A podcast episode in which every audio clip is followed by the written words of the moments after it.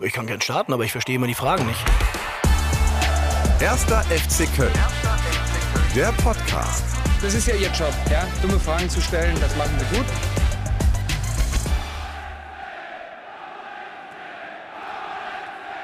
Herzlich willkommen zurück zum offiziellen Podcast des ersten FC Köln mit mir, Nikolas Verhöven. Und äh, wir sind schon in der dritten Folge. So schnell geht die Zeit vorbei. Und in Köln heißt es ja so schön, nach dem zweiten Mal ist es Tradition, beim dritten Mal ist es dann Brauchtum. Und dafür habe ich direkt einen passenden Gast, auch gebürtiger Kölner und erstmalig jemanden hier im Podcast, der nicht im Lizenzspielerbereich, zumindest aktuell arbeitet, äh, sondern ein großer Name bei unseren Jungböcken ist. Der U19-Coach Stefan Rutenbeck ist da. Schön, dass du dir die Zeit genommen hast. Ja, hi, ich freue mich. Cool, ich freue mich auch. Danke, dass du dabei bist. Ähm, wir haben schöne Themen. Ich freue mich total, dich kennenzulernen als Trainer, dass du ein paar schöne Geschichten vielleicht auspacken kannst, aber auch vor allen Dingen als Mensch. Bevor wir da einsteigen, geht es hier immer im Podcast los mit einer Rubrik, die heißt folgendermaßen. Die Startelf. Die Startelf, du bist es vielleicht gewohnt von der Taktiktafel, aber heute ein bisschen anders. Das sind elf schnelle Entweder-Oder-Fragen zum Einstieg. Bist du bereit? Dabei. Sehr gut. Torschuss oder 5 gegen 2? 5 gegen 2. Dreier- oder Viererkette? Viererkette. Stefan oder Rute? Boah. Route. Franz-Kremer-Stadion oder Rhein-Energiestadion? Ähm, ist doch klar, oder? Also muss ich gar keine Antwort drauf geben. Rein Energiestadion. Video Assistant Referee, ja oder nein? Auf gar keinen Fall. Wein oder Bier? Bier? Als Schüler, Sport oder Chemie? Sport. ACDC oder Metallica? Metallica. Konzert oder Stadion? Boah. Stadion. VIP-Loge oder Stehplatz? Stehplatz. Rechts- oder linksrheinisch? Puh, rechtsreinig. Ja, ich habe äh, mit der Antwort gerechnet. Du bist ja gebürtiger Rechtsrheinischer von der Schelsig, in Kalk geboren und dann auch in Ostheim aufgewachsen. Jetzt ist dein äh, Arbeitsplatz aber linksrheinisch hier am Geisbockheim. Ähm, du hast gesagt, als du hier zu deinem Herzensverein gekommen bist, du hast gesagt, Köln ist dein Heimatverein. Ähm, warst du früher auch regelmäßig im Stadion? Warst du Fan selber? Na klar, also ich habe so die ersten Erinnerungen mit 1978, äh, deutscher Meister.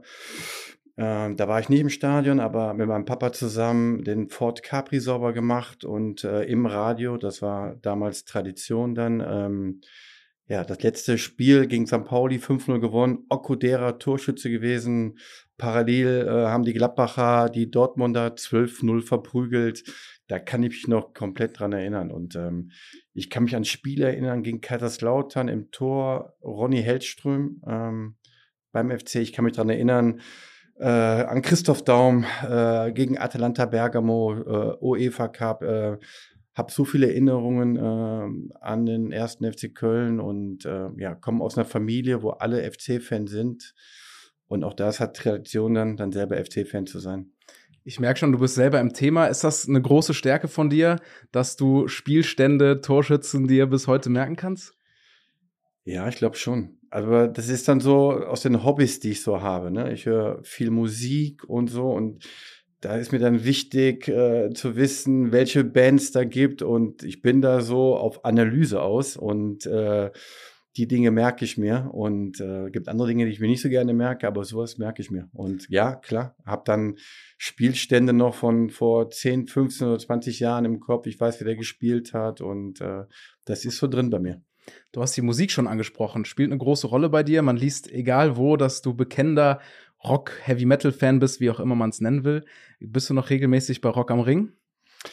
Äh, dieses Jahr nicht, äh, aber letztes Jahr war ich da und äh, ja, die ganzen Jahre eigentlich immer Rock am Ring dabei gewesen. Ich bin auch hier ähm, Konzertgänger in Köln.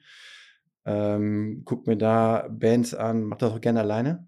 Mhm. Äh, ein, zwei Bierchen dabei und dann mir einfach dann das einfach genießen, eine gute Show und höre die Musik gerne und äh, ja, absoluter Rockfan. Ab in den Moshpit?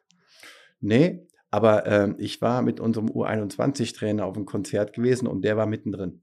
Stark. Was ist das letzte Konzert, wo du warst? Im Stadion vielleicht sogar? Nee, ähm, ich glaube, äh, das war Godsmack äh, in Köln, ich glaube im E-Werk. Was für Songs laufen bei dir vorm Spiel? Ach, ähm, auf jeden Fall nicht die Musik, die du da äh, bei uns in der Kabine hörst. Also ich, ich mag schon auch so, äh, so guten Rap. Also ich bin dann, habe auch eine Phase gehabt äh, als junger äh, Kerl äh, mit Ice-T und so, Ice Cube groß geworden und äh, Anfangszeit von Snoop Dogg und so. Das habe ich dann schon auch gehört. Mag aber jetzt lieber Buddy Count mit Ice-T. Also Crossover, ne? Und ähm, ja, ich, ich stehe halt auf, auf harte Rockmusik. Ähm, ich mag auch Indie, also so, so Killers und so höre ich mir auch gerne an. Äh, oder so Post-Punk-Geschichten finde ich ganz spannend. Äh, aber ähm, ja, um vor dem Spiel ist es dann schon ein bisschen härter. Wie hast du das denn als Spieler damals gemacht? Du warst ja auch ähm, Fußballer, war gar nicht schlecht, vierte mhm. Liga beim TuS Mayen gespielt, Oberliga damals. Ich auch Honnef dritte Liga. Also es gab zum Beispiel, es gab noch keine Regionalliga und keine dritte Liga, da war die Oberliga damals die dritte Liga. Ich glaube, sieben, acht äh, Oberligen gab es in ganz Deutschland. Und da habe ich dann auch schon äh, ja, in Honnef gespielt, äh, mit Trainer Heinz Hornig, der hier eine FC-Ikone ist. Ja. Ähm, und wie war das dann da? Hast du da, gab ja keine MP3-Player, geschweige denn Handys. Was, wie hat man da früher anders Musik gehört, gar nicht Musik gehört? Uh, Walkman. Schön die CD dabei. Nee, ja, uh, uh, Kassette. Ach, stimmt, der Discman ist CD und Ge du warst. Ja, genau. Es gab den Walkman und äh, da hast du die Kassette reingehauen und dann hast du dir die Mucke drauf äh, dir anhören können. Ja, genau. Okay, und auch da Rockmusik damals oder war das dann die Hip-Hop-Phase? Nee, das war ja das so beides, ne? Da war dann damals, äh, was war das, Anfang 90er, ne? Das war dann hier so Pearl Jam, Alice in Chains und sowas, aber ich habe dann auch Ice-T gehört, ähm, Ice Cube, ne, fand ich cool, äh, Anfangszeit Dr. Dre und so, ne? Und genau, damit bin ich groß geworden. Aber natürlich auch Marius mit der Westernhagen zum Beispiel, ne? Oder Bab. Ja, also ich war mit meinem Papa, der absoluter Bab-Fan war und äh, auch mit dem auf Konzerten gewesen in Köln. Äh, Wolfgang Niedecken äh, ist für mich dann halt auch, mit dem bin ich äh, erwachsen geworden. So wie viele Kölner aus deiner Generation, ne? Kommen wir nochmal zurück zum Fußball gerne. Du warst äh, Abwehrspieler, wenn ich das richtig recherchiert habe. Ja. Was warst du so für ein Typ auf dem Platz? Libero, Brecher oder der windige Außenverteidiger? Ja, ich war so ein Mischding, ne? So von wegen, ich war schon schnell, aber ich war auch Zerstörer. Also ähm, damals ist ja oft noch mit Libero gespielt worden. Und äh, da war ich dann oft dann ähm, der rechte Innenverteidiger oder auch mal der rechte Außenverteidiger aufgrund meines Tempos, was ich gehabt habe. Hat einen Spitznamen gehabt, Speedy. ne, wie äh, schnellste Maus äh, Mexiko. Ja. Und äh, genau, das, das kennen die Leute auch. Also heute kommen noch alte Bekannte äh, hier zu spielen und dann rufen die, hey Speedy, äh, weiß ich, ich bin gemeint. Und äh, ja, ich war eher Zerstörer. Ich war fußballerisch, ich will nicht sagen limitiert, aber hatte gar keinen linken Fuß. Mir nie einer beigebracht, aber ähm, alles, was mich rechts, das ging auch so und ähm, gute Flanke konnte ich schlagen dann und hat dann auch gereicht dann halt für die ja, dritte Liga. Dafür, dass du jetzt hauptberuflicher Fußballtrainer bist, hast du nicht so den klassischen Weg genommen, ähm, als Profifußballer auch zuvor. Äh, du warst 17 Jahre Chemikant eigentlich in einem Chemieunternehmen. Was, was hast du da gemacht genau? Ähm, ich war zuständig für die Herstellung von Farbe. Und ich hatte dann nachher eine kleine Abteilung, da habe ich auch dann Chef spielen dürfen irgendwann mal und habe dann schon in jungen Jahren auch mitführen müssen äh, und äh, das war gar nicht so unwichtig nachher für das, was ich nachher gemacht habe. Ähm, ähm, das war schon auch eine Erfahrung, äh, die mich so bodenständig sein lassen hat. Also zu wissen, dass du auch schuften musst, auch für nicht so viel Kohle. Und habe das dann nachher auch geschätzt, dann natürlich dann in der ersten oder zweiten Liga dann ein bisschen mehr Geld verdienen zu dürfen. Und ähm, das hat mich, hat mich ausgemacht. Ne? Das hat mich zu dem gemacht, äh, den ich bin und äh, die Zeit dann auch um Viertel nach sechs zu stempeln, um Viertel vor vier raus aus der Firma und dann zum Oberliga-Training äh, als Spieler oder auch nachher als Trainer. Das war eine anstrengende Zeit. Gibt es heute noch Parallelen, die du siehst zwischen dem alten und dem heutigen Job? Ja, definitiv. Also das Spiel ist ja erstmal das, das also du meinst äh, die Schmikanten-Sache. Genau, richtig. Ja, die Führungsqualitäten, äh, die du da mitbringen musst. Ne? Also die, diese Kompetenz, die habe ich definitiv da entwickelt. Na, oft ist ja so der Werdegang von einem äh, Spieler, ähm, der dann Trainer wird, dass er auch nur Spieler gewesen ist. Vielleicht war er Kapitän oder Mannschaftsrat, aber ich habe halt eine kleine Abteilung mitführen dürfen. Und äh, das war dann schon nochmal eine ganz komplett andere Aufgabenstellung, die mir dann schon auch geholfen hat, dann Hierarchien zu entwickeln, selber als Autorität wahrgenommen zu werden. Und zwar nicht nur, weil du selber zwei Bundesligaspiele gehabt hast, sondern halt, weil du auch der Chef bist. Und ähm, die Dinge habe ich gelernt von der Pike auf. Du hast auch deinen Fußballlehrer 2010 gemacht, hier in Köln. Äh, ein teurer Spaß, habe ich äh, mir sagen lassen. Ähm, während dann andere sich wahrscheinlich einen Kleinwagen zu der Zeit gekauft haben, hast du in den Fußballlehrer investiert. War da schon die Idee, okay, vom Chemikant habe ich äh, die Schnauze voll auf Deutsch gesagt und möchte jetzt doch bei meiner Leidenschaft angreifen? Oder wie kam so die Entscheidung? Ähm, ich war also ich hatte ein Angebot gehabt, äh, beruflich ein bisschen mehr was machen zu müssen. Dazu hätte ich aber noch mal eine Ausbildung machen müssen und den Aufwand dazu betreiben, das war mir einfach ist nicht wert. Und die große Leidenschaft war der Fußball. Irgendwann habe ich auch für mich dann auch erkannt, das ist das, was ich am besten kann.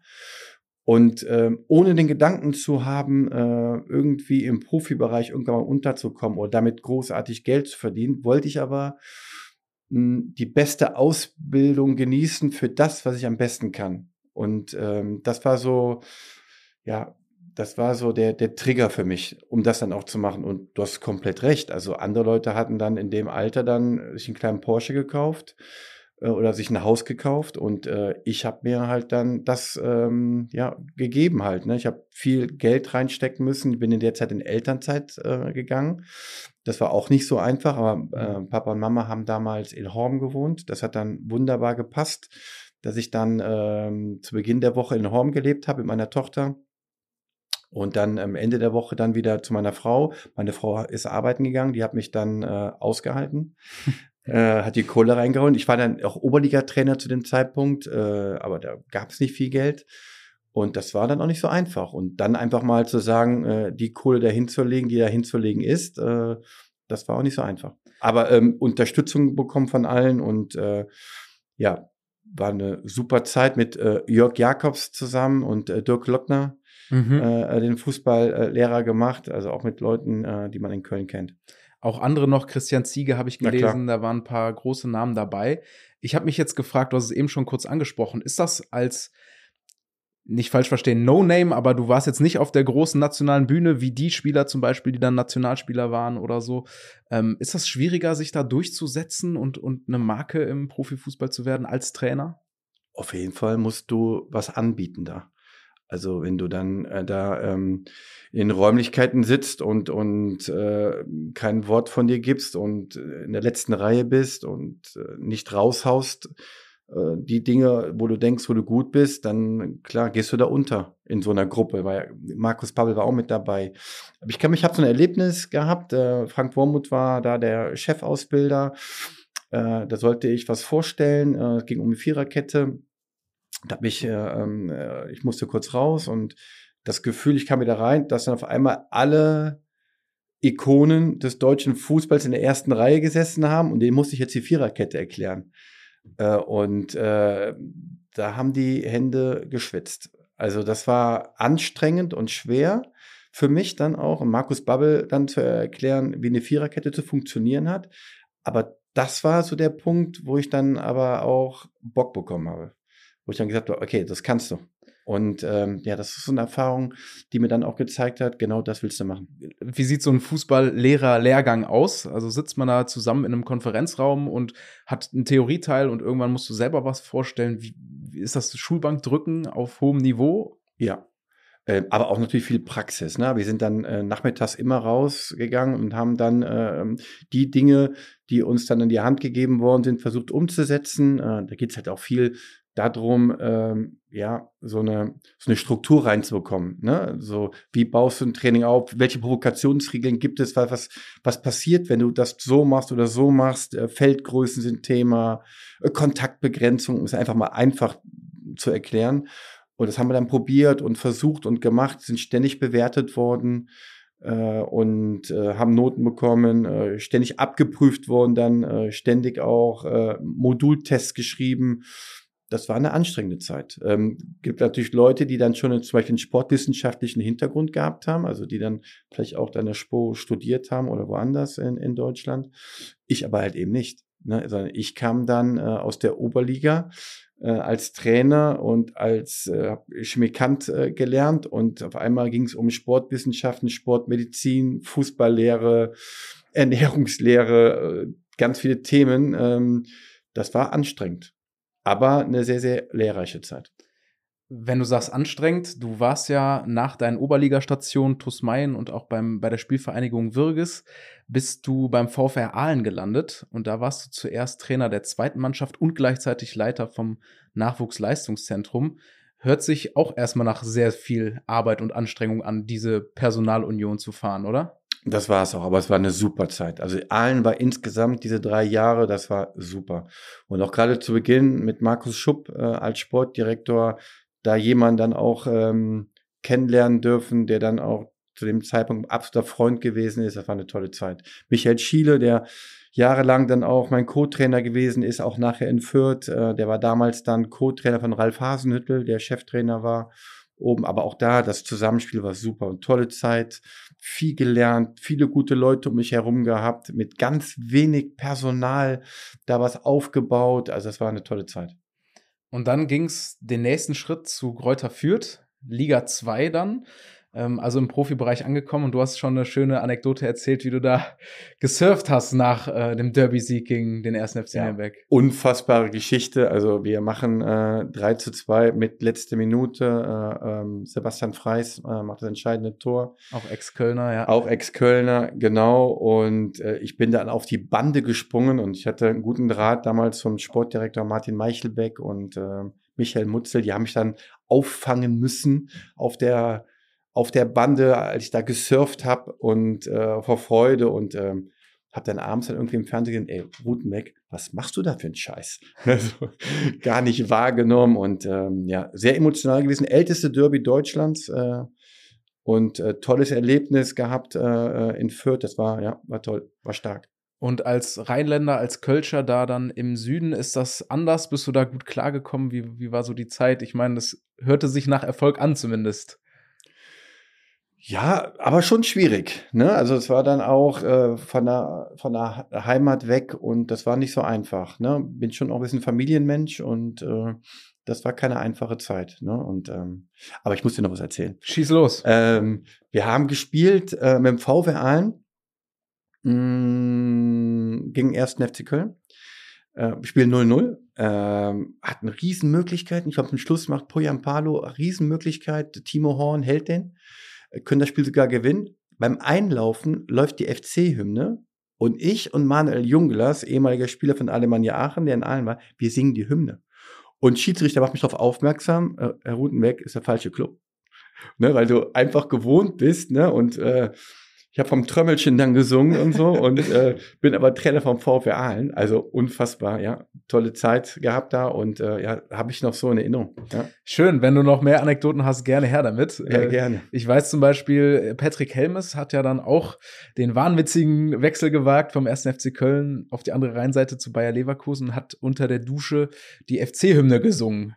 Gibt es da auch Stories von dir noch, wo du irgendwo die vielleicht die Kölschen Lieder in den Süden oder zum VfR Aalen getragen hast? Aber auf jeden Fall. Also das haben die Leute dann gekannt. Also ich kann ja schon auch ein paar äh, Songs äh, und äh, bin da auch bei den Blackfist oder auch bei Bab unterwegs und das haben dann die Leute da auch kennenlernen müssen, auf jeden Fall. Was ist dein Lieblingssong? Welcher, welcher darf nicht fehlen in deiner Kölschen Playlist? Ja, so verdammt lang her äh, von Bab ist schon so ein Highlight auf jeden Fall, ja. Du hast eben schon gesagt, du hattest dann Heimweh und irgendwann ging es ja dann zurück zum FC, zu deinem Heimatverein und ähm, seit 2017 bist jetzt wieder hier im Fußballbusiness ja auch schon ein paar Jährchen. Ähm, trotzdem war es natürlich eigentlich von der zweiten Bundesliga, wenn man so sieht, in die A-Jugend zurück wie so ein Rückschritt oder hast du das anders gesehen? Ähm, also es gibt so zu der Ahlener Zeit, ne, gibt es, bin ich, werde ich eingeladen auf ein Bier mit Stefan Rutenbeck. Ne, da gibt es auf YouTube, ich glaube, haben sich 50 Leute nur angeschaut. Einer davon war ich. Okay, aber da habe ich gesagt gehabt, zum Beispiel im Interview, ich kann mir gut vorstellen, dass ich nach der Ahlener Zeit irgendwo eine U19 oder eine U21 übernehme. Also meine Intention war ja niemals irgendwie Bundesliga-Trainer zu sein. Das war, habe ich, das war nie die Idee, die ich gehabt habe, weil ich dann schon auch denke, ne, dass du auch als als Nicht-Ex-Profi ist es auch nicht so einfach, ne, so da auch zu überleben. Und das, was ich am besten konnte, immer schon ist, dann junge Spieler besser zu machen und nicht unbedingt Woche für Woche für das Top-Ergebnis zu sorgen. Und ähm, Jungs besser machen kann ich, und äh, aber Woche für Woche diesen Druck diese Energie auch zu haben, dann Spiele auch unbedingt gewinnen zu müssen, das ist anstrengend. Dafür beneide ich Steffen Baumgart. Der, ne, das sehe ich in jedem Training, in jedem Spiel und äh, eine unfassbare Energie und die musst du auch haben auf dem Level, um auch da nicht unterzugehen. Und die hat Steffen und da habe ich so für mich dann so erkannt, okay, ich kann das auch, aber das andere liegt mir so ein bisschen, bisschen mehr. Und äh, deswegen hab, bin ich diesen Weg dann auch ganz bewusst gegangen. Und ich habe den Verein damals gewählt, wo ich mir sowas von sicher gewesen bin, äh, dass ich da nie in Frage komme äh, für die Bundesligamannschaft. Ich komme jetzt vom Verein, der Peter Stöger ist ähm, in die Euroleague gekommen im 1. FC Köln, war schon ein paar Jahre hier. Das war der Trainer, der mit am so fest im Sattel, so für meine Wahrnehmung war, absolut, dass ich mir überhaupt keine Sorgen machen muss, da irgendwann mal was zu übernehmen. Aber es kam alles anders. Ja, wie der Dübel so will, fünf Monate später wurde sie befördert und stand dann doch auf einmal bei der Profimannschaft an der Seitenlinie. Ähm, was hat sich so für dich dann verändert in der Zeit? Ja, nochmal, ich musste was machen, was ich nicht machen wollte. Ich glaube, das hat auch nicht jeder so gesehen. Ich mit Peter Stöger eigentlich vernünftigen Kontakt gehabt und dadurch habe er den Kontakt so ein bisschen verloren. Und ich glaube, also ist ja auch alles nicht so gelaufen, wie die Leute auch so denken. Also es gab nicht so viele Fußballlehrer im Verein, die es hätten machen können. Und eigentlich war ganz klar äh, besprochen mit Armin Fee dann nachher, dass ich nur bis zum Winter es mache. Ne? Und ähm, es war nie der Gedanke auch von meiner Seite gewesen, äh, das irgendwie weiterzumachen. Und mir war das selber unangenehm, äh, der Nachfolger von Peter Stöger zu sein, ne? weil ich habe den Peter unheimlich geschätzt und glaube, er hat hier viele Jahre gute Arbeit gemacht und ähm, das war mir selber unangenehm, muss ich ganz ehrlich sagen. Ich muss aber trotzdem sagen, ich bin jetzt überrascht über die Aussage, weil du ein sehr ähm, sehr kompetent und vor allen Dingen sehr ruhig, sehr abgeklärt wirkt, wirkt es in allen Interviews. Also ich habe mir jetzt nochmal vieles angeschaut aus der Zeit, deine ersten Antrittswochen und da machst du das wirklich gut. Also du hättest auch einen guten Cheftrainer abgegeben, aber du sagst, äh, du hast dich nicht wohlgefühlt, ne? Naja, nicht wohlgefühlt, also ich mache das schon gerne. Also ist nicht so, ähm, ich habe das ja ja auch ein paar Jahre in der zweiten Liga gemacht. Also das ist jetzt eine Sache, die jetzt, äh, also ich sträube mich nicht davor. Also alles gut. Aber ähm, bin aber lieber Trainer auf dem Platz und will mit den will die Jungs besser machen. Und da ist das prozentual, war das dann irgendwann das zu viel. Im Gegensatz zu dem, was eigentlich wichtig sein sollte und auf dem Platz zu arbeiten. Und äh, das habe ich dann in so einer ersten Liga auch dann gespürt. Da ging es von einem Interview zum nächsten, äh, zum einem Event äh, zum nächsten, dann auch, auch abends oder am späten Nachmittag. Und das war mir ein bisschen zu viel. Ich möchte lieber Trainer sein, auf dem Platz arbeiten äh, und halt die Jungs besser machen. Dazu habe ich eine passende Frage. Wir mhm. haben hier im Podcast die Regel, dass immer der vorherige Gast dem aktuellen eine Frage hinterlegt. Äh, letzte Folge Timo Horn, ähm, der hat ja auch unter dir trainiert in der besagten Saison. Äh, ich wusste dann nicht, darf er dich duzen? Bist du Herr Rutenbeck für ihn? Deswegen ähm, ja, wird er das aufklären und hat dann auch eine Frage für dich. Wir hören mal rein. Ja, Rute können wir auf jeden Fall sagen. Äh, war ja auch schon äh, zwischenzeitlich mein Trainer hier bei den Profis. Ähm, ist dann wieder in die Jugend gegangen und wie man sieht, sehr erfolgreich. Meine Frage wäre, ähm, Rute, Kannst du dir vorstellen, bei den Profis nochmal eine Mannschaft zu übernehmen oder möchtest du dich in Zukunft wirklich voll und ganz dem Jugendfußball widmen? Gute Frage. Ähm, ich bin unbefristet beim ersten FC Köln. Also das ist natürlich erstmal eine riesen Wertschätzung ähm, von Vereinsseite. Und äh, man darf nie, nie sagen, weil es kann ja auch mal sein, dass der FC sagt irgendwann, oh, Rute, pass auf, wir wollen was anderes machen. Deswegen muss man da vorsichtig sein. Ne? Und äh, natürlich will ich das nie beiseite schieben. Also wenn es da irgendwann mal eine Möglichkeit geben sollte und das passt irgendwie und so muss man, dann kann ich mir das schon noch mal vorstellen. Ne? Ähm, aber es müsste passen. Weil das ist, was ich mir auf jeden Fall oder was ich so für mich festgestellt habe. Ich muss mich dann auch mit den Personen, die dann da in der Führung sind, da muss ich mich wohlfühlen. Das muss funktionieren. Die müssen mich catchen. Ich muss kein catchen die müssen mich catchen, damit ich dann auch nochmal das wage. Ne? Und ähm, das hört sich vielleicht so ein bisschen, ich weiß nicht, ob das überheblich ist oder so, aber ähm, ich habe einfach festgestellt, wenn du nachher nur dritte oder vierte Wahl bist äh, von einem Club und das ist nicht gut. Ne? Sondern da muss ein Verein sein und das muss dann gar nicht äh, erste oder zweite Liga sein. Das kann auch eine dritte Liga-Mannschaft sein oder eine U21 im Herrenfußball. Ne? Aber ich will einfach auch das Gefühl haben, die sind zu 100 Prozent von dem Routenweg überzeugt und da haben wir Bock drauf. Dann ist sowas immer eine Überlegung wert. Aber ich habe das, schätze das hier sowas von dermaßen, ähm, hab hier, genieße hier einen Status, der, glaube ich, ähm, nicht alltäglich ist und ähm, Leute hören mir zu und ähm, habe viele Leute um mich herum, äh, die auch gerne nochmal hören, was ich zu sagen habe und das ist schon besonders. Und das würde ich auch nicht einfach so hergeben.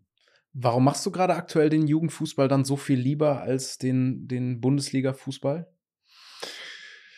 Weil ich glaube, dass ich den ähm, werdenden Erwachsenen mehr mitgeben kann. Ich glaube, äh, dass ich den Jungs ein bisschen was implementieren kann, äh, wo sie dann darauf vorbereitet sind, äh, was auf sie zukommt. Also im, im Jonas-Hector musst du den Doppelpass, um es mal einfach zu sagen, nicht mehr erklären. Ja, bei uns, bei meinen Jungs hier schon. Und ich glaube, da so in dieser Basis, da glaube ich, bin ich gut. Und, ähm, und ich weiß, dass ich den Jungs da ein bisschen was auch noch erzählen kann, äh, um sie darauf vorzubereiten, was dann oben bei Steffen dann auch gefordert wird. Du hast es gerade schon gesagt, das ist ja eine entscheidende Phase der Entwicklung. Du kannst die noch mal ganz anders lenken, kannst auch mitbestimmen, wo es hingeht. Ähm, das heißt, wir haben da den großen Unterschied bei der Jugend entscheidest du so ein Stück weit mit auch über die Zukunft der Einzelnen. Und bei den Profis hast du dann vielleicht viel mehr Millionengelder, die da mitspielen oder ähm, Arbeitsplätze, die bei einem Misserfolg äh, äh ja, draufgehen. Du hast auch schon angesprochen, dass jedes Wochenende geht's ums blanke Überleben, sage ich mal in meinen Worten, Sieg oder Niederlage. Ähm, wenn ich das so gegenüberstelle, in welchem Bereich hast du da mehr Verantwortung gespürt? Ja, eigentlich ja jetzt. Also eigentlich ist es jetzt so, also ist das Arbeiten, ist halt ein anderes Arbeiten, aber ähm, die Dinge, die bei mir bewertet werden, sind ja die Entwicklung, die stattfinden muss bei dem einzelnen Spieler. Na, also wenn du im, im, im Profifußball bist, da geht es ja darum, dass du jedes Mal eine Idee entwickelst oder bei deiner Idee auch bleibst, um Punkte zu holen. Ja, also du es ist unheimlich wichtig, dass unterm Strich dann nachher die 40 Punkte stehen oder 50 Punkte, je nachdem, wie das Ziel ist. Ne? Bei mir geht es darum, die Spieler so zu entwickeln und besser zu machen, dass die bestehen können auf höchstem Niveau. Das ist halt noch eine andere Verantwortung. Und ich finde, das passt besser zu mir. Ne? Das, wenn, wenn, wenn es einen Club gibt, und den gibt es leider nicht, ähm, irgendwo, der genau diese Weitsicht hat, und sagt, es geht darum, ne, Dinge zu entwickeln über einen längeren Zeitraum. Hab so ein bisschen das Gefühl, dass es vielleicht doch in Freiburg dann so ist und Union Berlin, bei uns hier, glaube ich, geht das auch in diese Richtung. Äh, aber ist halt ganz selten und rar. In der Regel ist das so, wenn du viermal hintereinander verloren hast, in der dritten, zweiten und der ersten Liga schmeißen sie sich raus. Das ist die Regel. Ne? Und da ist keine Weitsicht hinter oder selten Weitsicht hinter. Und ich glaube, eher zu bewerten, dann das, was da wirklich passiert ist. Ne? Sind die Jungs besser geworden? Ist der Marktwert des Spielers erhöht worden? Äh, und äh, was kommt dann unterm Strich nachher raus? Gibt es eine Durchlässigkeit an Spielern in die U21 oder ähm, in den äh, zur ersten Mannschaft und und und und ich kann mich daran erinnern, in, in Fürth zum Beispiel, da habe ich den Eindruck gehabt, ohne da zu viel Kritik reinzuhauen, hatten die nicht gehabt. Wir haben so viele junge Spieler eingesetzt gehabt in Fürth, als ich dann freigestellt worden bin und ähm, trotzdem auch da ein Derby gewonnen gegen Nürnberg und das war so eine schwierige Saison, dass man dann trotzdem entschieden hat, boah, wir glauben, wir wollen was verändern. Und, und das war für mich dann, okay, wenn ihr das schon glaubt, dann ist auch besser so, wenn wir es verändern.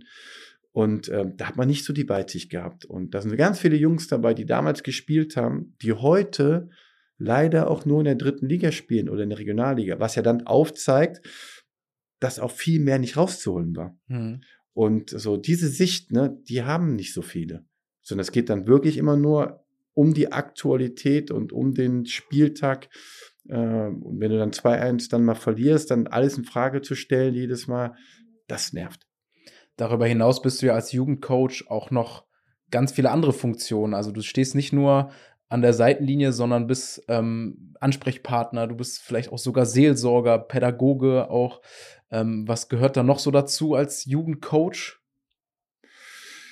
Ja, als der, der mit den Jungs das zusammen organisiert, was drumherum auch passiert. Also ähm, ja, du sagtest Seelsorge auf jeden Fall, ähm, aber es geht auch darum, natürlich eine Persönlichkeit zu entwickeln. Äh, es geht um Leidensfähigkeit, also dem Spieler erstmal zu sagen, pass auf, auch da wieder einfach, du musst erstmal arbeiten, um überhaupt mal äh, auf dem Platz eins mal stattfinden zu dürfen. Ne? Und leider hast du ja oft so, dass, dass den Talenten das ja so zufliegt und die denken dann irgendwann mal, das geht schon von alleine, aber so ist es halt eben nicht. Und denen das mitzugeben, ne, dass so diese, ständige Bereitschaft zu arbeiten, zu leisten, ähm, sich selber zu reflektieren. Also nicht immer der ist schuld und oder der andere ist schuld, sondern auch bei sich zu bleiben und zu sagen, okay, ne, der Trainer hat eine andere Perspektive als ich und dann muss ich versuchen, das zu verändern und nicht zu sagen, der Trainer ist ja schuld, dass ich meine, meine Spiele nicht bekomme. Ne? Und, so, und so den Jungs das mitzugeben, ähm, das sind so viele Sachen, aber auch ähm, zu wissen natürlich, wenn es um Abi-Stress geht, ist auf heute trainierst du nicht, du hast morgen eine wichtige Klausur, bleib mal zu Hause und lern dafür. Ne? Mhm. Ähm, oder es gibt Themen, wir haben auch Jungs, da trennen sich die Eltern. Es gibt äh, Jungs, ähm, die haben gerade ihren Führerschein, da passiert dann auf einmal ein Unfall, hatten wir auch schon gehabt. Oder das sind so viele Sachen, das ist so komplex äh, was da so passiert, äh, wo du halt die Jungs auch begleiten musst. Und ähm, es geht darum, dass die Jungs wissen, dass es da eine Hand gibt, ne, an die sie sich halten können, ähm, der die Jungs begleitet. Das nimmt nicht jeder wahr.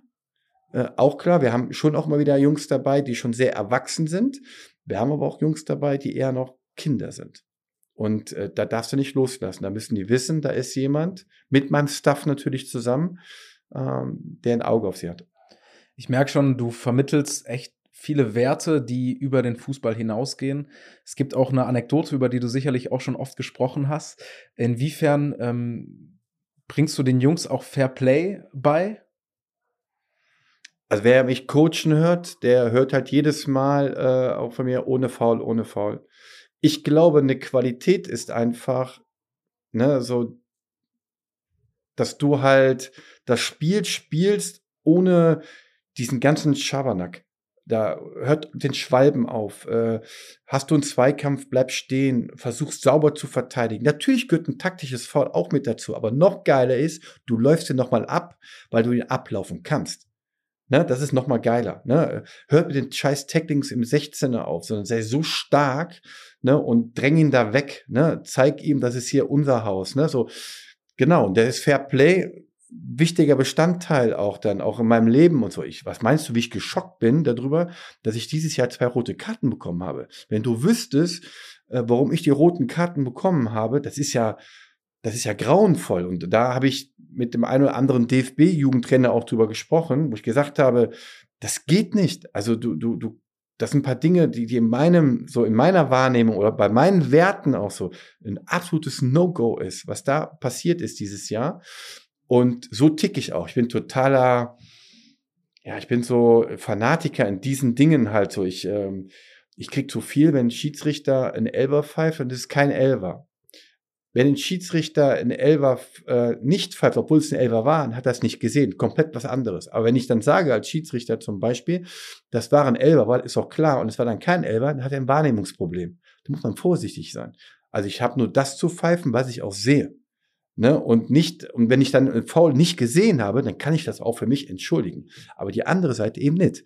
ne, um es mal so darzustellen. Und so sind ein paar Dinge so in meinem Leben, die gehen einfach nicht. Ne, und ähm, genau, wir hatten dann mal, gab mal einen Vorfall. Genau, erzähl gerne nochmal. Also du warst Coach beim TuS Mayen, Ja. ihr wart im Abstiegskampf und es hat sich beim Stand von 2 zu 2 ergeben, dass ähm, ein Einwurf äh, passiert ist, der allerdings einem Fairplay-Gedanken zuvor äh, hinausging. Erzähl gerne nochmal, wie war's? Genau, es gab ein, es lag ein, ein Spieler von uns auf dem Boden, der Gegner spielt den Ball ins Aus, wir haben Einwurf, das wirfst du den Ball eigentlich wieder zurück zum Gegner und unserer wirft den Ball dann in unserem Stürmer dazu und der haut aus 20 Meter das Ball, den Ball in den Winkel. Traumtor. ähm, aber es geht halt nicht. Ja. Geht nicht. Und dann habe ich ein Tor zulassen. Aber ja, aber äh, Wald Algesheim hat es wirklich dann teilweise nicht hinbekommen, äh, das Tor zu machen. Also dann hat dann trotzdem nochmal ein Torhüter von mir den Ball nochmal gehalten und so und es gab nochmal einen Eckball und ich habe dem Chiri nochmal gerufen, lass noch drei Minuten nachspielen. Die machen jetzt das Tor und dann haben die das Tor noch gemacht und ähm, Okay, ja, also war wichtig für mich auch so. Ne? Ich, ich, da war ich beim Fußballlehrer und da ging es auch um Werte, da ging es um Fairplay-Gedanken und äh, dass wir Vorbilder sind. Ob du Jugendtrainer bist oder auch im Profifußball bist, wir sind Vorbilder. Da, da schauen sich Millionen Menschen, gucken sich Fußball am Fernsehen an. Du weißt um die Themen in der Welt, die passieren. Und dann kann man mit solchen kleinen Dingen, kannst du aber aufzeigen, es gibt auch noch Menschen, die machen dich Gedanken darüber, dass Dinge anders laufen müssen. Und dann fand ich das wichtig, dass genau ich dann das so entschieden habe. Ich ähm, würde gerne noch über eine Sache sprechen, wo wir eben beim äh, Pädagogen waren.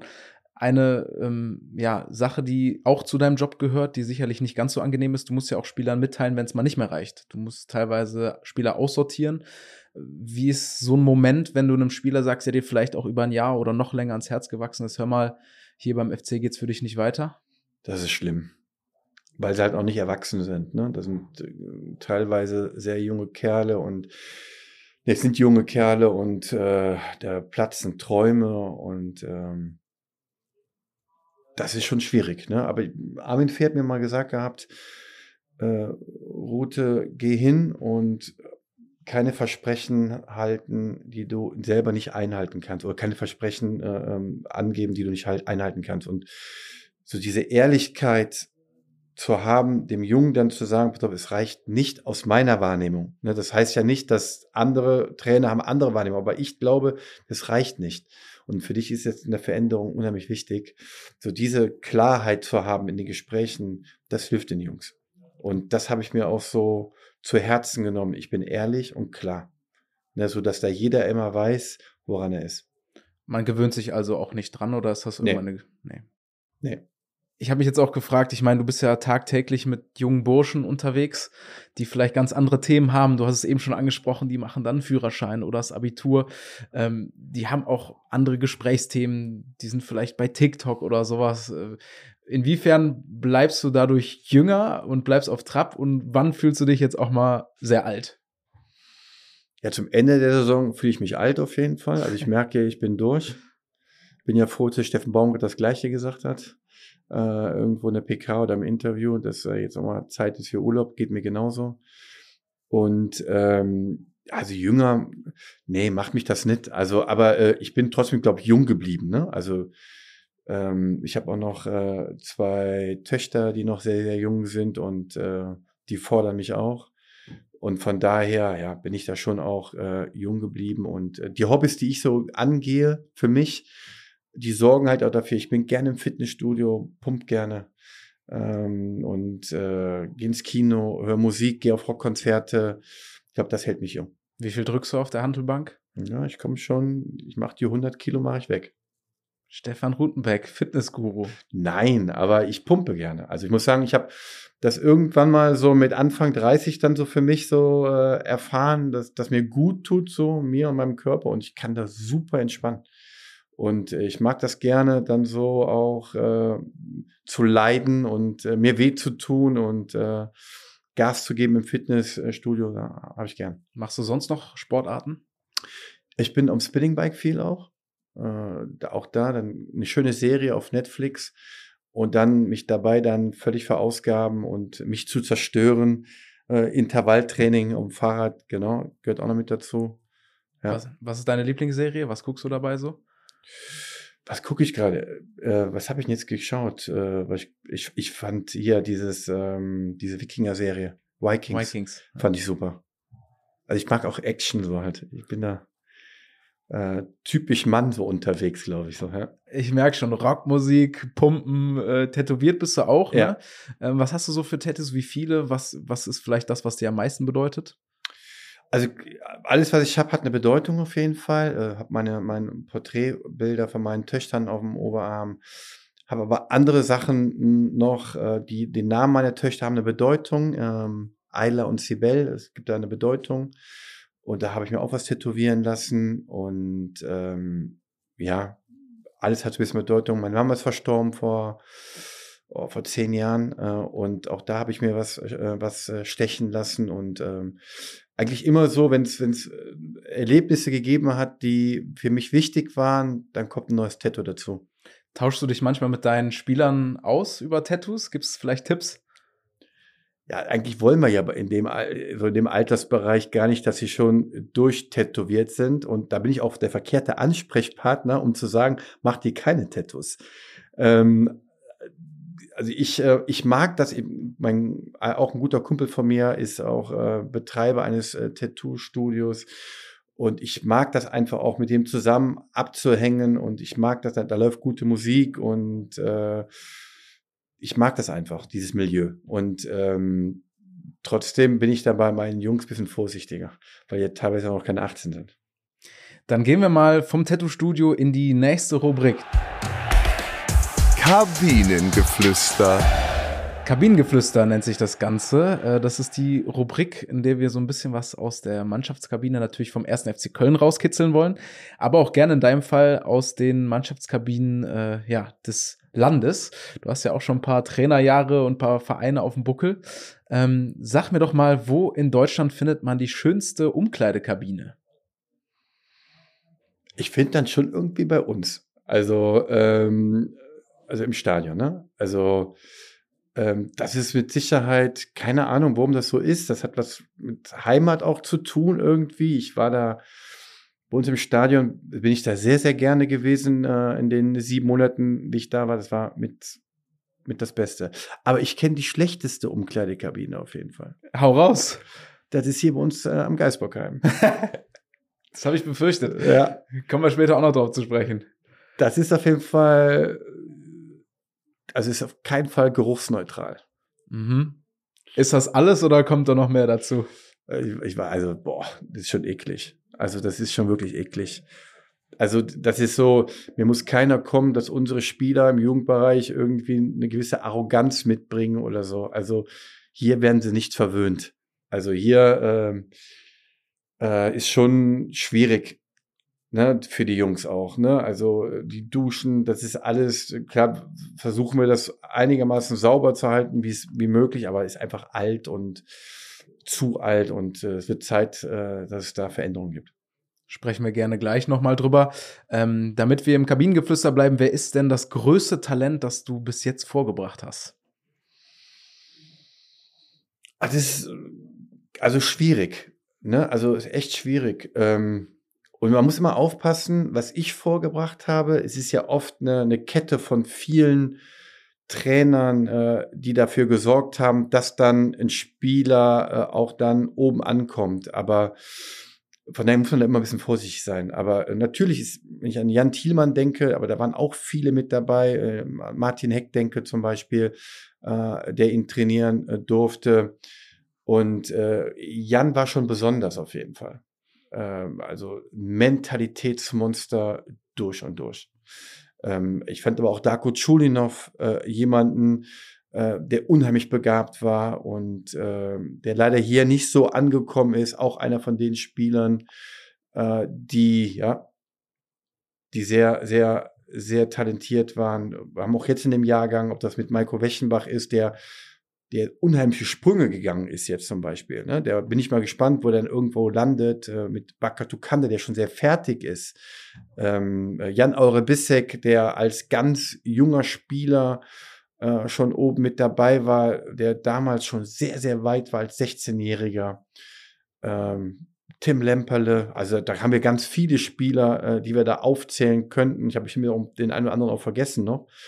Ähm, ich fand Thomas Ostrak zum Beispiel jemanden, der im Jugendbereich unheimlich gut war, eine gute Entscheidungsfindung gehabt hat, ähm, der jetzt in den USA spielt, da bei St. Louis spielt, äh, auch da äh, Einsätze hat, fand ich sehr, sehr begabt. Also da gibt es eine ganz, ganz, Noah Katterbach, eine ganze Menge an Spielern gibt ja auch doch immer wieder auch die Geschichten, dass sich Spieler noch spät entwickeln. Also mhm. es ist ja ein Trugschluss, dass man mittlerweile denkt, mit 16, 17, 18 müssen die schon Bundesliga spielen, sonst wird aus denen nichts. Schauen wir mal, sei es damals Miro Klose oder jetzt bei uns bestes Beispiel Jonas Hector, der eigentlich erst mit 20 überhaupt zum FC gewechselt ist und dann auch noch mal zwei Jahre gebraucht hat, um in die Lizenzspielermannschaft zu kommen. Ähm, bei wem hast du es vielleicht so gar nicht erwartet, dass das noch was wird und ist jetzt total durchgestartet? Sind nicht so viele, ähm, aber ich glaube zum Beispiel, aber wir haben, wir haben das schon gewusst, dass Matthias Olesen so diesen Weg gehen kann. Sonst hätte er damals keinen Vertrag bekommen in der U21. Wir wussten aber, es ist ein Spätentwickler. Ne? Und ähm, wir wussten schon auch, äh, der kann noch mal draufpacken. Und das ist ja auch so ein Qualitätsmerkmal ne, bei den Spielern.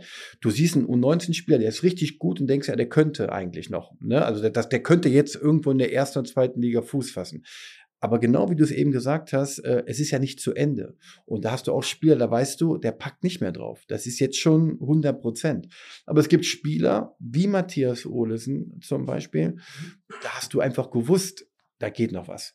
Ne, weil der halt nicht im, aus dem NLZ kommt. Der hat Eintracht Trier gespielt und da hat man schon die Fantasie gehabt. Lass den mal jetzt in der Regionalliga 30, 40 Spiele machen und gucken wir mal, was da noch passieren kann. Und ähm, das klar, dass dann erste Liga ist, das ist dann schon auch on top. Aber da haben wir schon auch gewusst, da geht was. Aber der ist einer, der halt äh, zum späteren Zeitpunkt nochmal richtig draufgepackt hat. Vielleicht aus deinem aktuellen Kader. Ich habe dir nochmal zur Gedankenstütze äh, deinen Kader mitgebracht. Hau raus. Wer würdest du denn sagen, aus deinem Gefühl, vielleicht weißt du es sogar, hat aus dem Kader der U19 äh, die meisten Bücher gelesen? Oh, die meisten Bücher gelesen. Äh, äh, der Mike Dreier. Ist das ein belesener Junge? Auf jeden Fall. Ja. Ein gutes Abi gemacht und ein schlauer Junge, äh, Torhüter. Das ist jemand auf jeden Fall, ähm, ja, der, der sehr belesen sein wird. Bin ich von überzeugt. Wer hat den besten Musikgeschmack? Äh, Ele, Bakatukanda. Ist aber im Hip-Hop unterwegs, aber äh, da sind ein paar Sachen, die ich jetzt schon gehört habe, die fand ich cool. Auf welchem Konzert könnte man euch zusammen sehen, möglicherweise? Womöglich dann, äh, boah, äh, Gangster. Also richtig Oldschool Hip-Hop und äh, so ein bisschen mit Jazz äh, involviert. Ich glaube, da könnte ich eine Ele für begeistern. Wer geht denn am meisten in den Kraftraum? Auch da merke ich, bist du ja viel unterwegs. Also wir haben da ein paar Jungs dabei, die sind mittlerweile auch zu kleinen Maschinen geworden. Aber ich glaube, dass Julian Pauli jemand ist, der, glaube ich, äh, mit Phil Tilkes zusammen, die sehr, sehr gerne im Fitnessstudio sind, ja. Rute, wir möchten mal genau in dieser Kabine bleiben und zwar an einem Highlight dieser Wahnsinnssaison, die ihr hinter euch habt. Also ähm, angefangen mit der ähm, westdeutschen ähm, Bundesliga, ähm, dann ins Halbfinale gekommen für die deutsche Meisterschaft, wo ihr nur knapp dann gegen den späteren Sieger Mainz 05 ausgeschieden seid. Und dann ging's zum großen Finale nach Potsdam, DFB-Pokalfinale. Und ähm, wir wollen mal hören, was du in der Mannschaftskabine vorher so gesagt hast. 30.04. 30.04. Pokalendspiel hier in Potsdam. Pokalendspiel. Wir haben uns das ganze Jahr den Arsch aufgerissen. Das ganze Jahr. Wir haben hart gearbeitet dafür, um hier zu sein. Ich habe euch gesagt, Jungs, ich habe euch gesagt, wenn wir das Spiel verlieren sollten, dann muss Schalke aber richtig gut sein. Richtig gut sein. Wenn sie es nicht sind und wenn sie ne, denken, mit einfachen Mitteln können die uns schlagen. Scheiß drauf. Wir werden alles investieren, was wir haben. Von der ersten Sekunde. Nicht wie in Mainz ab der 20. Von der ersten Sekunde. Wenn es sein muss, über 121 Minuten. Wir hauen hier alles aber auch alles raus. Nach dem Spiel kann keiner von uns mehr laufen. Staff nicht mehr, Trainer nicht und ich auch nicht mehr, weil wir alles raus. Wenn er haut sie weg.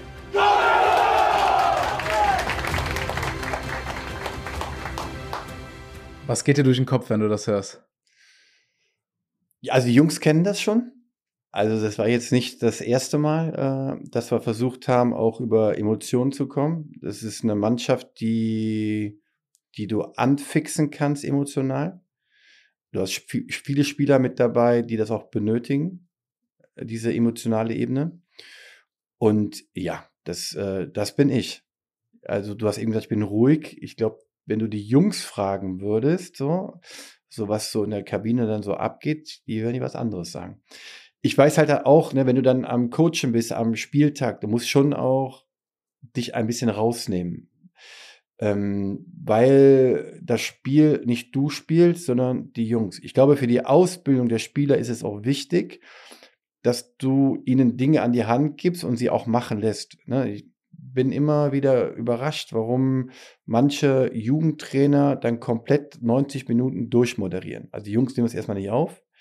Und äh, es geht nicht darum, dass der Trainer allen Leuten drumherum zeigt, dass er alles weiß, sondern es geht ja darum, dass die Spieler Dinge an die Hand bekommen und versuchen, das umzusetzen und das dann auch oben in der Birne drin bleibt. Also es macht gar keinen Sinn, wenn du ständig vorgibst, welche Entscheidung getroffen werden muss. Das ist ja eigentlich ist das Blödsinn. Und ähm, deswegen bin ich da vielleicht noch mal ein bisschen anders dann als in der Kabine. Aber in der Kabine, um die Jungs auch vorzubereiten auf das, was kommen kann, und ich ja auch weiß, wie es Trainerkollegen auch so machen, ist es wichtig, einfach zu emotionalisieren. Ne, wenn ich in Steffen Baumgart in der Kabine höre, äh, in der Ansprache, dann ist das nicht so unähnlich. Das heißt also, wenn ich dann, dann da sitze und bin nur inhaltlich und äh, sachlich, dann habe ich dir nicht gut drauf vorbereitet, was so eigentlich da für ein Druck ist. Und so kannst du ja auch nochmal Druck erzeugen, auch emotional. Ne? Und darum geht's ja auch dann im Fußball, dass die einfach auch mit Druck zurechtkommen. Also eher ein bisschen drüber, ja, äh, als zu wenig. Aber dann im Spiel auch sie machen lassen, bewusst Korrektur natürlich angeben, aber auch zu schauen, ob dann ein Maiko Weschenbach die Dinge, die ich ihm in die Hand gegeben habe, auch dann umsetzen kann. Schlussendlich geht es ja darum, dass die Jungs dann nachher das Spiel in die Hand nehmen und das Spiel gewinnen und nicht ich. Weil ich will ja nicht mehr in die Bundesliga, sondern die Jungs müssen in die Bundesliga und die müssen die Richtung vorgeben mit Hilfestellung, die ich geben kann. Und das ist halt wichtig, woran auch jeder Jugendtrainer sich mal Gedanken drüber machen sollte, wenn ich da 90 Minuten durchmoderiere, was für einen Sinn das macht. Wenn du das jetzt so sagst, also wirklich, ich hatte Gänsehaut, als ich das gehört habe, heute schon auch zum zweiten Mal mega. Ähm, ist das dann wie mit dem äh, Wellensurfen, wovon wir eben gesprochen haben, dass du am nächsten Tag denkst, ich weiß gar nicht mehr, was ich gesagt habe, oder legst du dir gewisse Worte auch schon zurecht? Ja, wir wussten ja, dass die Kamera da ist. Es musste auf jeden Fall so gewählt sein, die Worte, dass das auch man auch hören darf und sehen darf. ne? ähm, ähm, ja, so ein bisschen natürlich legt man sich zurecht und ähm, klar ist doch klar, dass das auch in die Richtung gehen kann, ne? den Jungs dann nochmal aufzuzeigen, boah, wir haben das ganze Jahr hier alles dafür getan, dass wir dieses Spiel haben hier.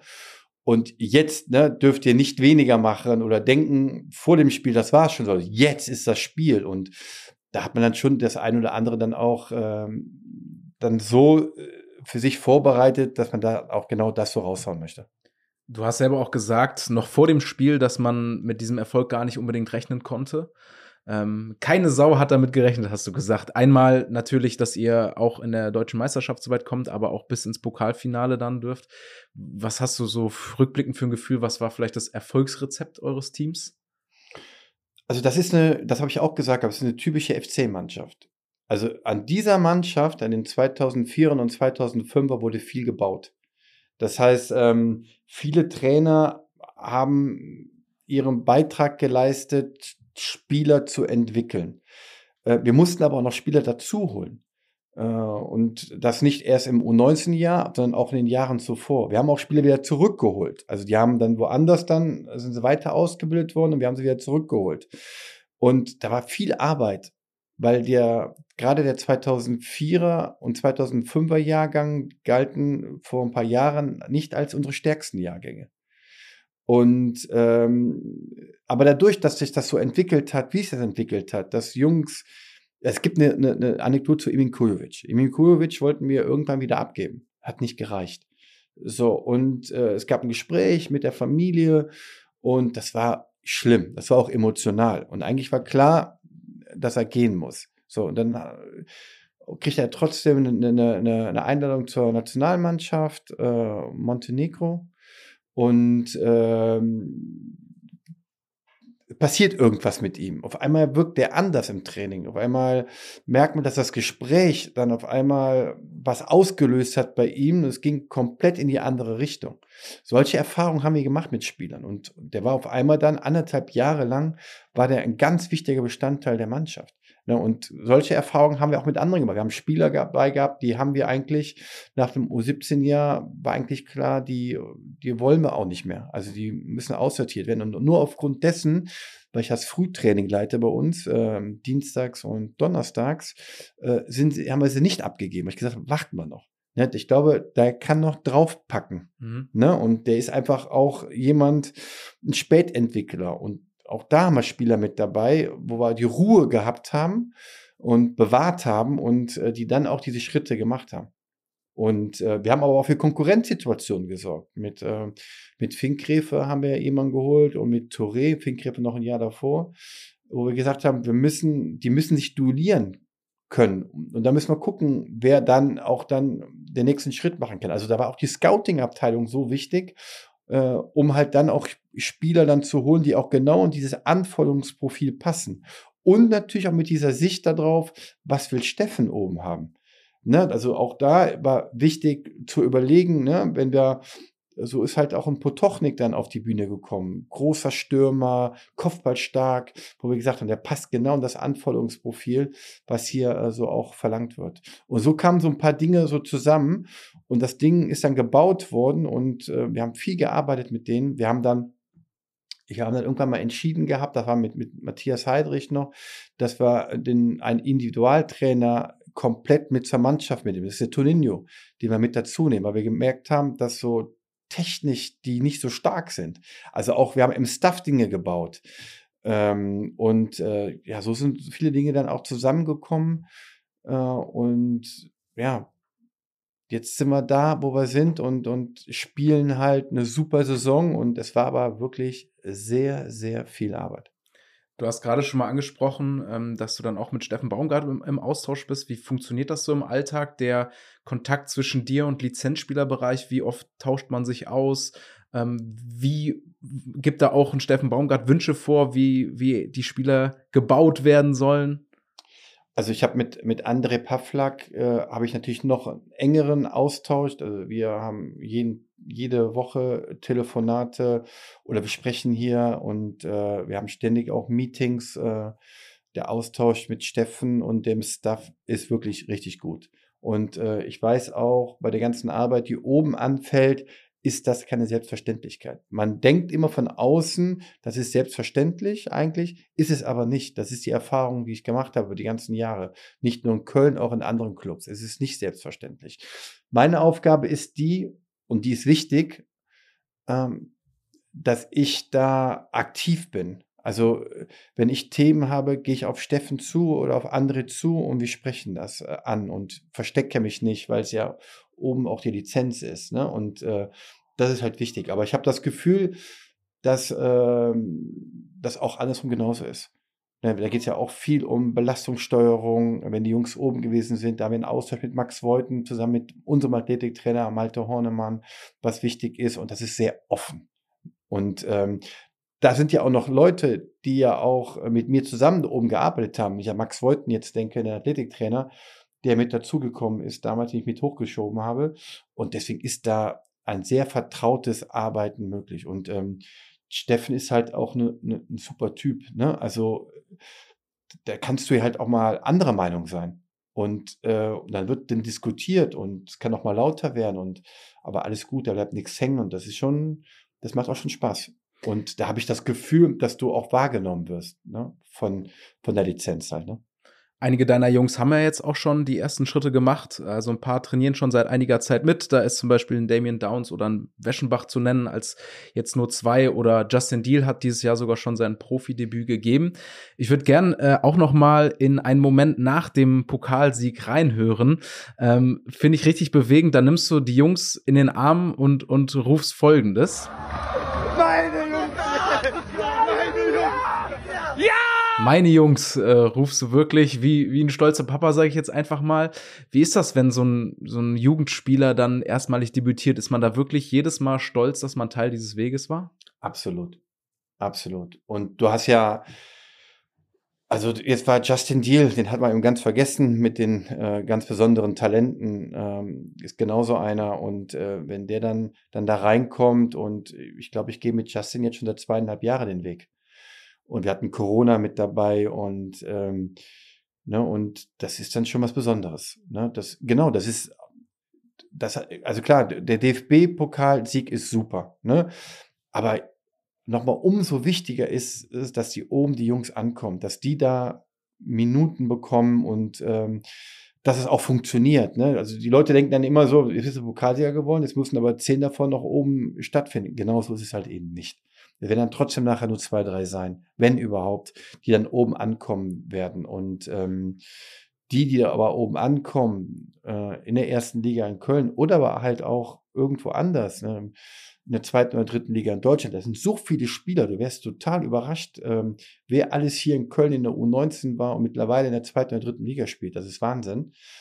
Ähm, auch das macht mich stolz. Ne? Und ähm, für diese zwei Jahre, wo ich die Jungs habe, sind es meine Jungs ohne Wenn und Aber. Und ähm, wir haben bis zu sieben Einheiten in der Woche.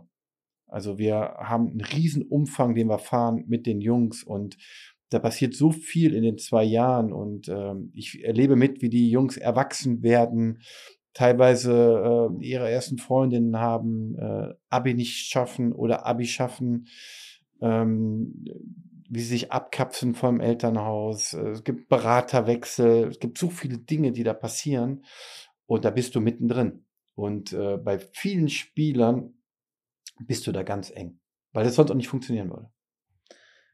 Das hast du auch schon richtig gesagt. Man vergisst ja manchmal, dass es nicht immer nur darum geht, dass die auch mit dem Geißbock auf der Brust auflaufen. Im Idealfall natürlich freuen wir uns alle über Eigengewächse. Aber ganz viele schaffen ja trotzdem auch den Sprung zu anderen Profimannschaften, zweite, dritte Bundesliga. Ähm, wir haben eben schon kurz drüber gesprochen, über das Geißbockheim. Wie erklärst du dir das, dass ähm, trotz dieser widrigen äh, Gegebenheiten hier ähm, keine schönen Kabinen, eigentlich zu wenig Platz, und dann noch so eine Konkurrenz um uns herum. Ja, wir haben allein in unmittelbarer Nähe Bayer Leverkusen, Borussia Mönchengladbach, auch im weiteren Kreis Schalke Dortmund. Jetzt hier sogar in Köln auch noch Viktoria Köln mit einem NLZ oder auch Fortuna Köln mit einer guten Jugendarbeit. Wieso hat der erste FC Köln trotzdem so eine erfolgreiche Jugendarbeit? Es ist die Manpower. Also, also wir, wir investieren ja schon eine ganze Menge auch den Jugendbereich. Ne? Da wir haben viele hauptamtliche Trainer hier. Äh, wir haben wir geben nicht viele Trainer ab, gerade auch im unteren Bereich. Da sind viele Trainer dabei, die schon viele Jahre mit dabei sind.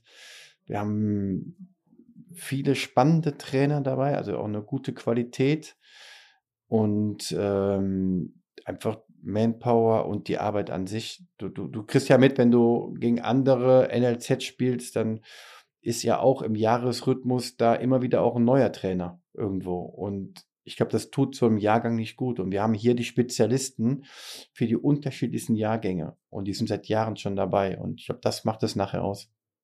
Und natürlich auch das, das, ne, das, das Investieren in hauptamtliche Trainer. Und zwar auch im, in den unteren Bereich oder halt auch, dass die Stuffs ins, entsprechend groß gebaut werden bei uns. Dass wir einfach auch dann den Spielern auch gerecht werden können. Weißt du, wenn ich alleine da stehe, jedes Training und habe dann nur einen Co-Trainer äh, auf 450 oder nee, 520 Euro Basis, dann ist das auch schwierig, ne? weil der wird nicht siebenmal die Woche da sein können. Ne? Und äh, so aber haben wir viele Manpower und wir können uns mit den Jungs richtig beschäftigen können viel in kleinen Gruppen arbeiten.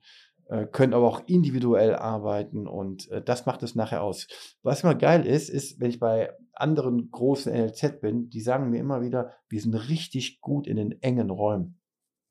Und dann sage ich jedes Mal, gut, ich trainiere immer nur einem halben Platz. Ich habe gar keine andere Wahl. Und ähm, genau, aber trotzdem müssen wir uns da, äh, müssen Dinge verbessern.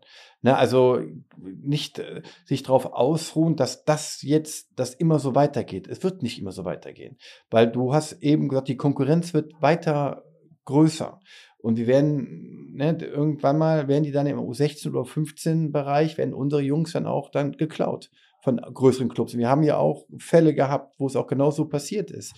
Und wenn wir dann nicht für die beste Ausbildung sorgen können, und dazu gehört halt auch mal einen großen Platz zu haben, auf mal 10 gegen 10 oder 9 gegen 9 zu spielen äh, oder einfach in mehr Gruppen zu arbeiten. Also das ist ja schon schwierig. Also ich, ich trainiere nicht mal auf dem halben Platz, weil du musst ja denken, Torhüter trainieren im 16er, dann habe ich drumherum 22 Spieler, die da irgendwie trainieren müssen. Da musst du innovativ sein.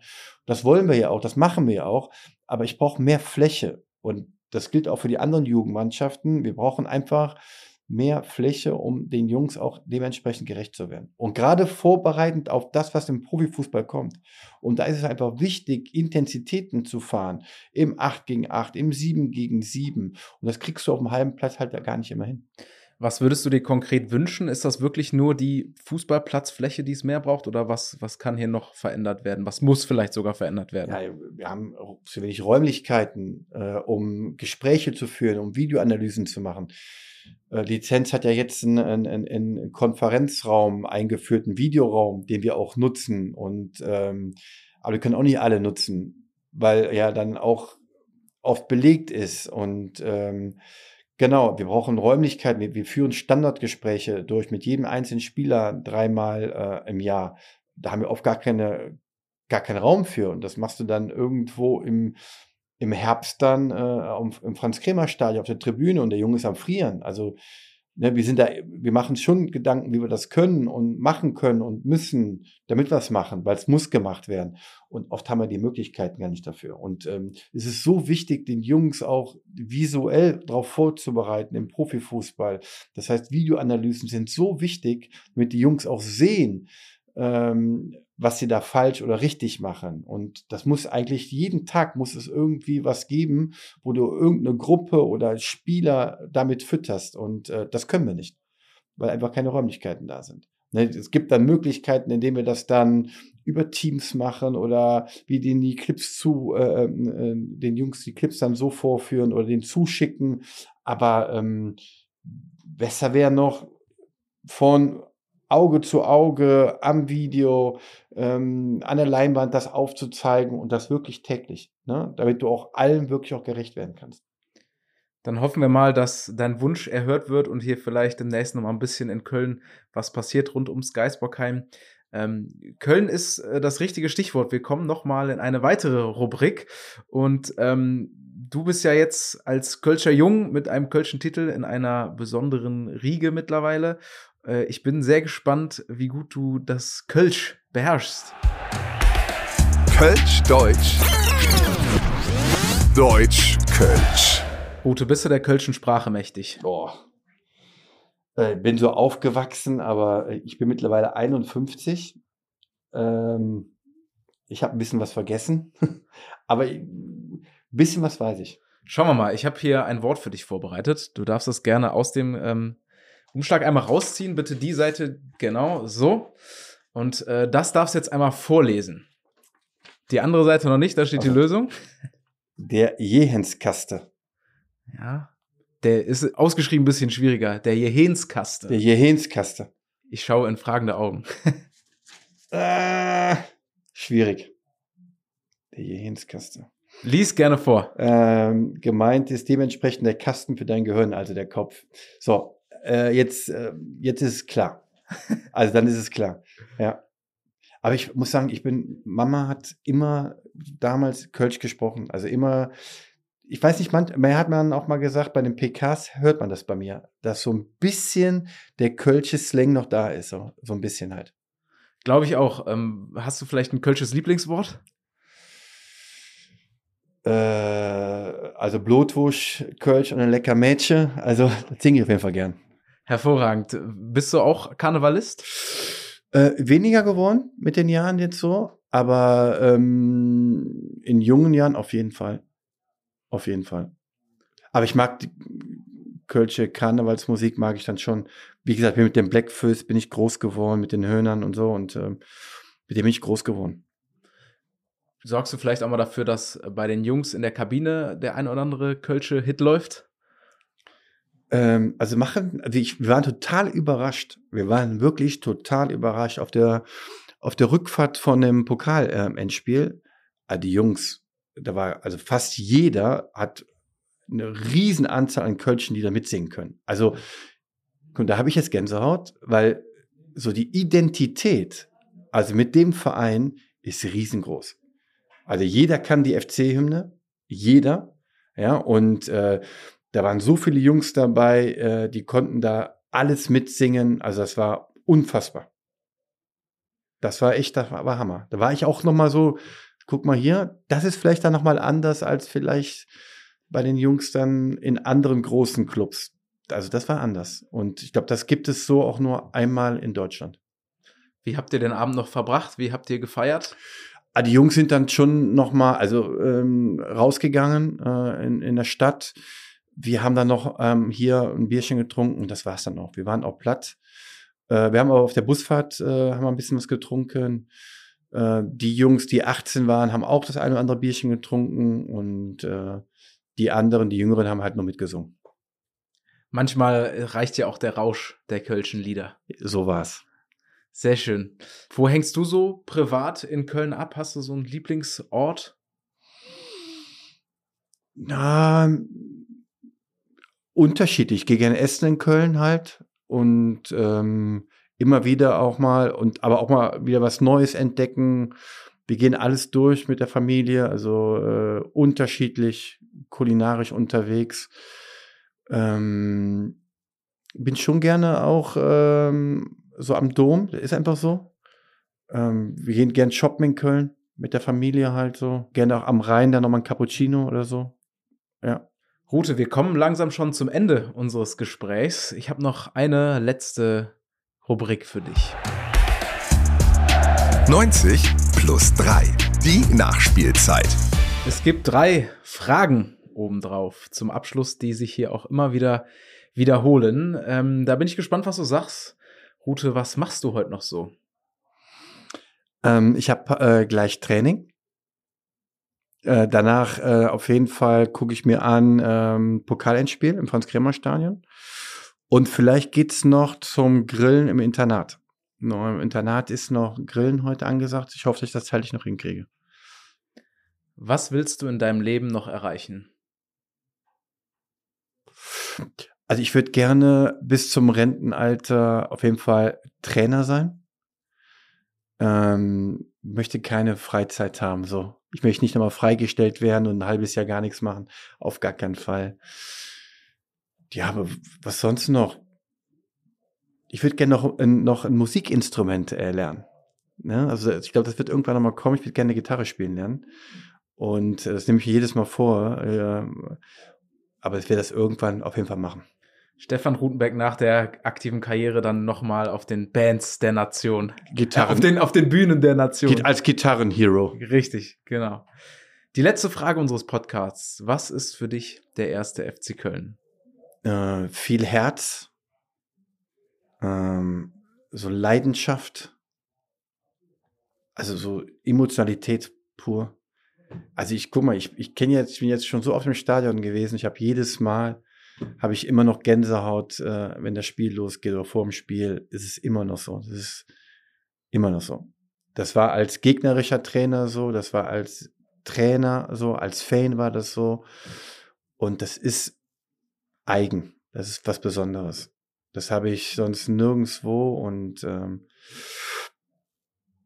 der FC gibt mir auch so eine, eine Identität, so, weißt du? Also ich bin Trainer vom ersten FC Köln, der U19 und das ist was Besonderes für mich. Rute, schön, dass du bei uns im Verein bist und danke, dass du bei mir im Podcast zu Gast warst. Vielen Dank, hat riesen Spaß gemacht. Freut mich sehr. Marit Jod. Ja, du auch.